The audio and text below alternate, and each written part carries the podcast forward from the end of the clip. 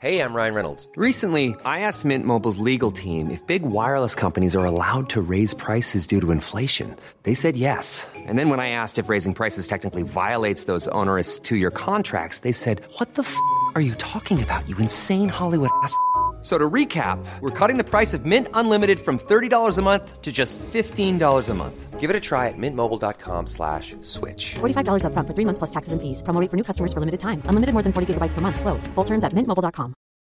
Millions of people have lost weight with personalized plans from Noom, like Evan, who can't stand salads and still lost 50 pounds. Salads, generally, for most people, are the easy button, right? For me, that wasn't an option. I never really was a salad guy. That's just not who I am. But Noom worked for me. Get your personalized plan today at Noom.com. Real Noom user compensated to provide their story. In four weeks, the typical Noom user can expect to lose one to two pounds per week. Individual results may vary. Even when we're on a budget, we still deserve nice things. Quince is a place to scoop up stunning high end goods for 50 to 80% less than similar brands. They have buttery soft cashmere sweaters starting at $50, luxurious Italian leather bags, and so much more. Plus, Quince only works with factories that use safe, ethical, and responsible manufacturing. Get the high-end goods you'll love without the high price tag with Quince. Go to quince.com/style for free shipping and 365-day returns.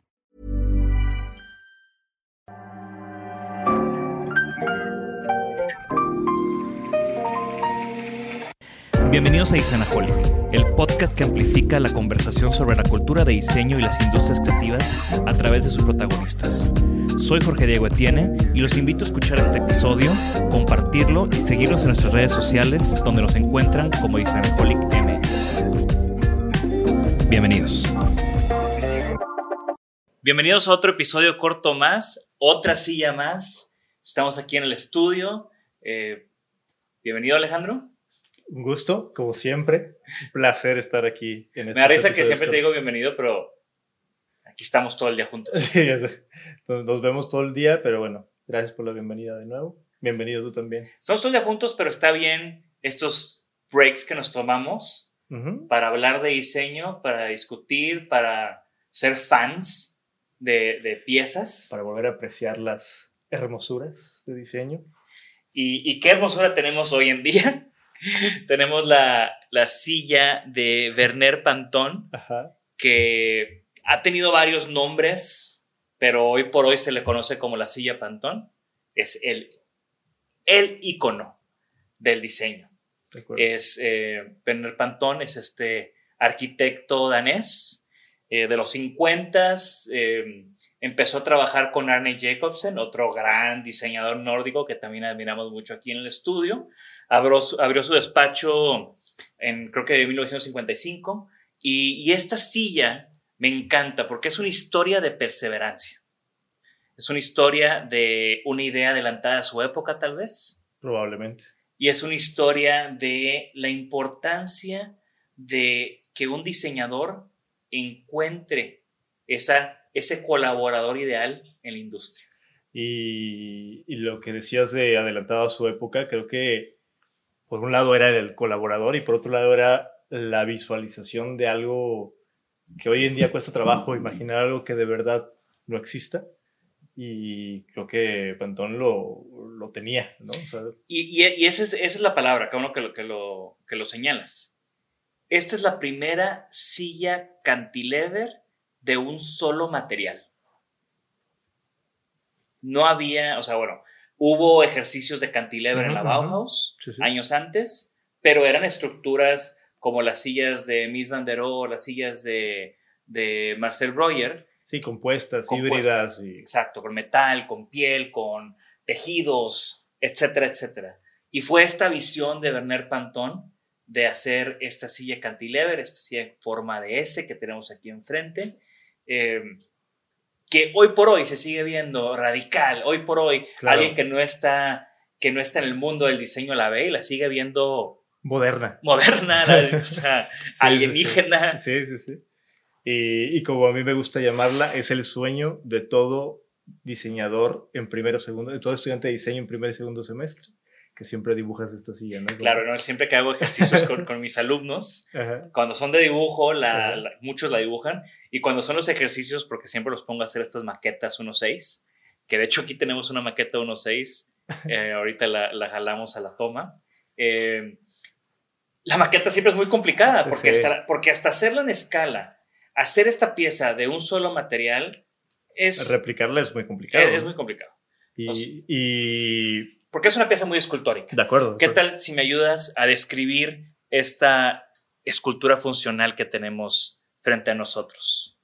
Eh, justo lo que iba a decir, lo que platicábamos de, eh, por ejemplo, la imagen que tienen los estudiantes de diseño o la gente que por primera vez la ve, yo, para mí siempre ha significado esta como evolución o el eh, enaltecer la figura básica de la silla.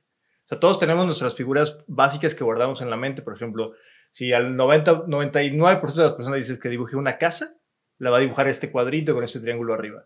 Si al 99% de las personas le, pides que dibuje una silla, probablemente la va a dibujar de- del contorno, de una vista lateral, por decirlo así, del perfil, y va a dibujar algo muy similar a esto. Pero Eh, con cuatro patas. Claro, a lo que voy es eso. O sea, creo que la- lo maravilloso de este diseño es todo lo que estamos hablando y vamos a tratar sobre la evolución del proceso, la perseverancia de lograr que sucediera el objeto. Pero me- se, me va- se me hace increíble eso, que es como la figura más simple llevada y extrapolada a un proceso súper eh, evolucionado, súper pues, pionero, ¿no? En, en- aquellos años. Y, y la silla tiene este perfil básico, por decirlo así, como tú lo decías, como tú lo escribías como de S, pero al, al verlo eh, evolucionar hacia el centro, pues se convierte en esta serie de curvas, eh, pues, llamémosle como muy, muy atractivas, ¿no? Como muy emocionales, dramáticas, pero que solamente responden a la, a la figura y a la, a la proporción del cuerpo humano, ¿no? Y que- Y, y eso, eso es importante. Yo esta silla, esta silla en específico que tenemos aquí, esa es mía. me la regalaron, me la regalaron mis papás en el 2005. O sea, ya tengo 16, 16 años, con años. ella. Eh, y, y la usé por Ujú. todos mis años de carrera, mis primeros años trabajando. o sea, lo usabas para trabajar. Sí, era, era mi silla. Ok, No nunca tuve una silla de oficina hasta que abrí el estudio. ok. Esta era mi silla de trabajo. ¿Y cómo te iba con el trabajo de horas y horas y horas y horas? Pues lo, lo comentábamos un poco antes. eh, esta silla, o sea, el material, el mismo plástico de esta edición, porque vamos a hablar un poco de la evolución después, pero Ujú. allá aprovechando que estamos hablando de esta pieza, que es una pieza, es, es, es la edición más moderna, más nueva, es de prolipopileno inyectado, eh, ya con procesos más, más nuevos de, de plástico. eh, es, es muy cómoda. La forma te abraza. La forma te abraza, como el asiento tiene un peque- una pequeña curvatura, no se siente tan dura como si fuera un asiento plano. Eh, el respaldo llega a un, a un punto correcto en la espalda. Eh, lo, por más de que, de que es una sola forma y hay como esta cueva abajo, los, tus pies nunca están como incómodos de que no los puedes hacer para atrás porque topan. Y, y te digo, es una silla que usé, yo creo que del 2005 al 2011, 12, lo usaba todos los días Claro. y trabajaba horas en ella. Y que en términos de objetivo de diseño es un gran logro tener un asiento no acoginado que sea sumamente cómodo durante un tiempo prolongado. O sea, No quiero recomendarla como silla de Sí, no. oficina, pero pues tú sabes, como alumno diseñador, imagínate, estar trabajando en una silla de, o sea, estar sentado en una silla de Bernard Pantón haciendo mis tareas de diseño, pues güey, bueno, a lo, mejor, a lo mejor también estabas bastante influido por la motivación de estar en la silla de pantalla. puede, puede ser, puede ser. Pero bueno, ahorita, ahorita mencionábamos que esta silla hoy por hoy la puedes conseguir en un precio bastante ase- ase- asequible de, de parte de Vitra. Eh, esta silla la empezaron a reeditar finales de los 90, principios de los 2000 con esta nueva tecnología. De hecho, se ve atrás el punto, de, eh, Sí. está escondido atrás, abajo del asiento, Abajo. el punto de inyección Ujú. este chuponcito que todas las piezas de inyección de plástico tienen. Eh, aún así, pues no, es- está muy ingenioso cómo han de haber hecho el molde, porque las costuras no se notan, No. están muy bien escondidas. Y también el hecho de que sea con esta tecnología significa que tiene una textura un poco más rugosa que la silla original de Werner Pantón. Ahora, vamos a abordar ese tema de la perseverancia de Werner Pantón. Esta es una silla que él diseñó en los 50 y creo que se tardó casi 10 años en que saliera al mercado. ¿Por qué? Porque estaba adelantada a su época. Él ya había descartado, él tocó la puerta de, no sé, como 10, o sea, digo, vamos a exagerar, tocó la puerta de 20 eh, productores de mobiliario y todos lo rechazaron. Porque seguramente era un proceso que ni siquiera tenían en mente, o sea, no les pasaba ni por la, el proceso de poder fabricarla, que era a través de moldes, etc. Sí, y, y, la tecnología del plástico en ese momento pues no estaba ahí todavía. Entonces no fue hasta que Rolf Fennenbaum, eh, Fellbaum, que es el, el fundador de Vitra, eh, me da risa porque en las fotos históricas del proceso sale una foto del joven, eh, joven con pelo y así. Ahorita yo estoy muy acostumbrado a verlo, como en el documental de Chair Times de Vitra, ya pelón y ya. Pero bueno, eh, me tomé ahí como, como un camino paralelo. Eh, esta silla, Rolf visita el estudio de, en Dinamarca de Werner Pantón, le pregunta qué onda con esta silla y le dice, no, pues nunca la logré. Nadie quiso, no se pudo, etc. En ese momento Rolf dijo, a ver, vamos a traerme a mi ingeniero más picudo y vamos a sacar esta silla. Y se tardaron todavía otros tantos años hasta que finalmente salió al mercado en el 67. Eh, Vitra comenzó a trabajar en el 63 Salió al mercado en el 67, cuatro años después. Se hicieron 150 piezas en ese primer tiraje. Wow. Eh, estaban utilizando otros materiales, no por el propileno. Eh, creo que era... Y lo, lo, interesante era que era, no, era poliéster prensado en frío, que es totalmente un proceso diferente al con el cual se fabrica hoy en día. Que, y fibra de vidrio, sí. y ahí había algo de fibra de vidrio. Y también. una mezcla de fibra de vidrio, pues para darle sí. la, la, la, eh, la, plasticidad, ¿no? Pero... Y el acabado era como de pintura automotriz. Uh -huh. O sea, tú ves las fotos históricas de esta silla uh -huh. y es shiny red. Rojo Corvette, como, justo como la, pues como la maqueta, maqueta que tengo aquí, ¿no? que era justo parte del proceso que la hacía tan compleja para producir la eh, masa o mayor volumen, sí. porque tenían que pulirla o lijar claro. la mano. Y deja tú, hubo muchísima demanda, pero luego con el tiempo se dieron cuenta que se quebraban, uh -huh. que estos materiales para esta forma sí, sí. no estaban funcionando, eh, entonces la dejaron de fabricar. O sea, yo creo que han de haber pasado, pues como cualquier pieza de fibra de vidrio, si has tenido una pieza de fibra de vidrio por mucho tiempo, pues empieza a craquelar, se empieza ¿Si, ¿Si, viste las fotos de dónde se quebraba generalmente? No, no he visto. ¿De aquí? De, de, la, de, la, de la orilla del asiento. Sí, porque era donde se generaba mayor tensión o se empezaba a fragmentar de la mitad del, del respaldo. Bueno, entonces en el 79 la dejan de producir, eh, Vitra, y ya hasta 1999, o en el, no, en el 90, en el 90, perdón, en el 90 se volvió a fabricar ya con nuevas tecnologías, uh -huh. pero todavía tecnologías caras, todavía mucho proceso a mano, todavía mucho pulido, todavía muy cara. Uh -huh. eh, estamos hablando de cientos de dólares. Uh -huh. y, y, esta, y esta hoy por hoy, pues la puedes conseguir en, creo que está entre 200 y 300 dólares cada silla. Este modelo de polipropileno, que fue el que salió en 1999. De acuerdo. Y volvemos a lo mismo. El, el tema, digo, esto es importante decirlo porque es como el proceso y, y la evolución del proceso desencadena lo que es el resultado final de lo que hoy es la silla que se comercializa.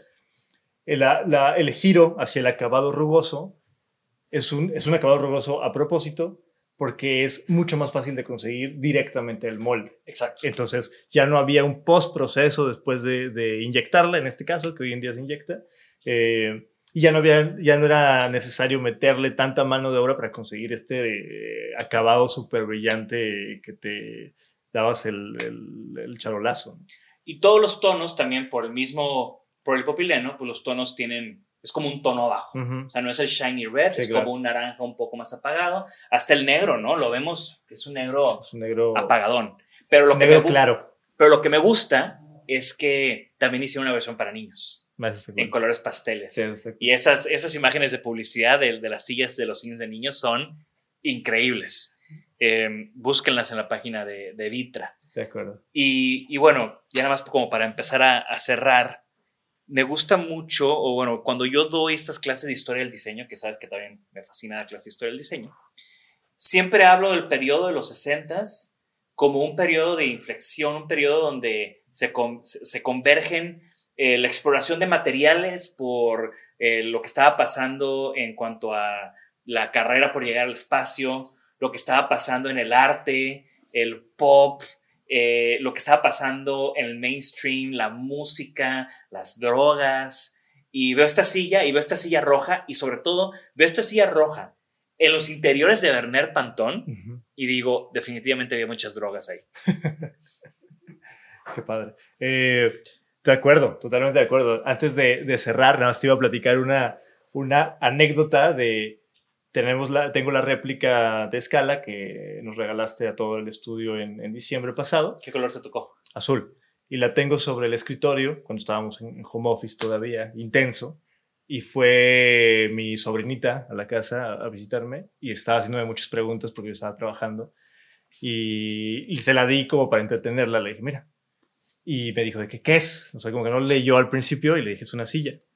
Y me dijo, pero no me puedo sentar ahí. Le digo, no, obviamente es, es chiquita, es como de juguete. Y me dijo, órale, qué padre.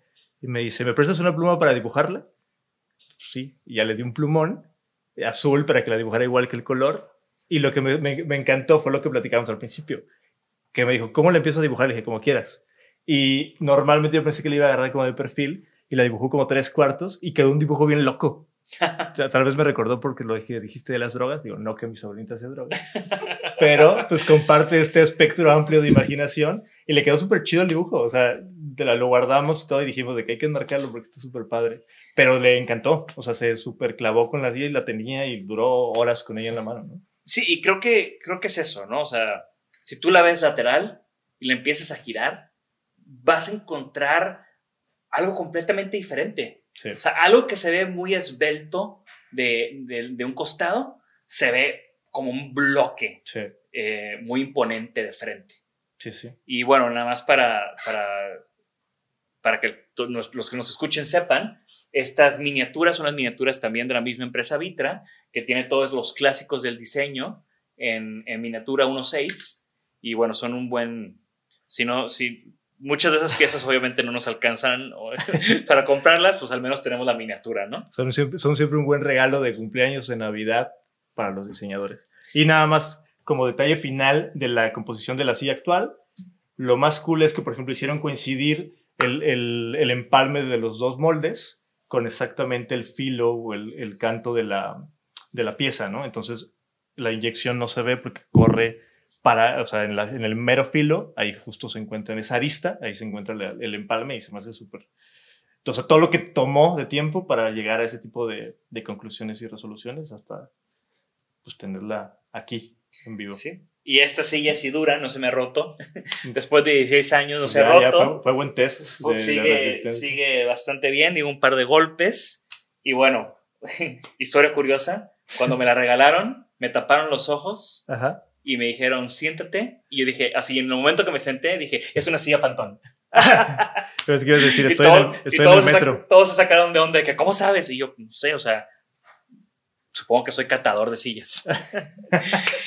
bueno, esto fue todo por hoy. Gracias por acompañarnos en este episodio corto. Recuerden que nos gusta tomarnos eh, este formato para hablar de ciertos productos que nos inspiran, ciertos productos que nos eh, intrigan y queremos que ustedes nos compartan cuáles son esos productos que quieren que, hablemos o si ustedes tienen algún producto que queremos que quieren que hagamos un review mándenlos. Y Yo calzo el 10 y medio.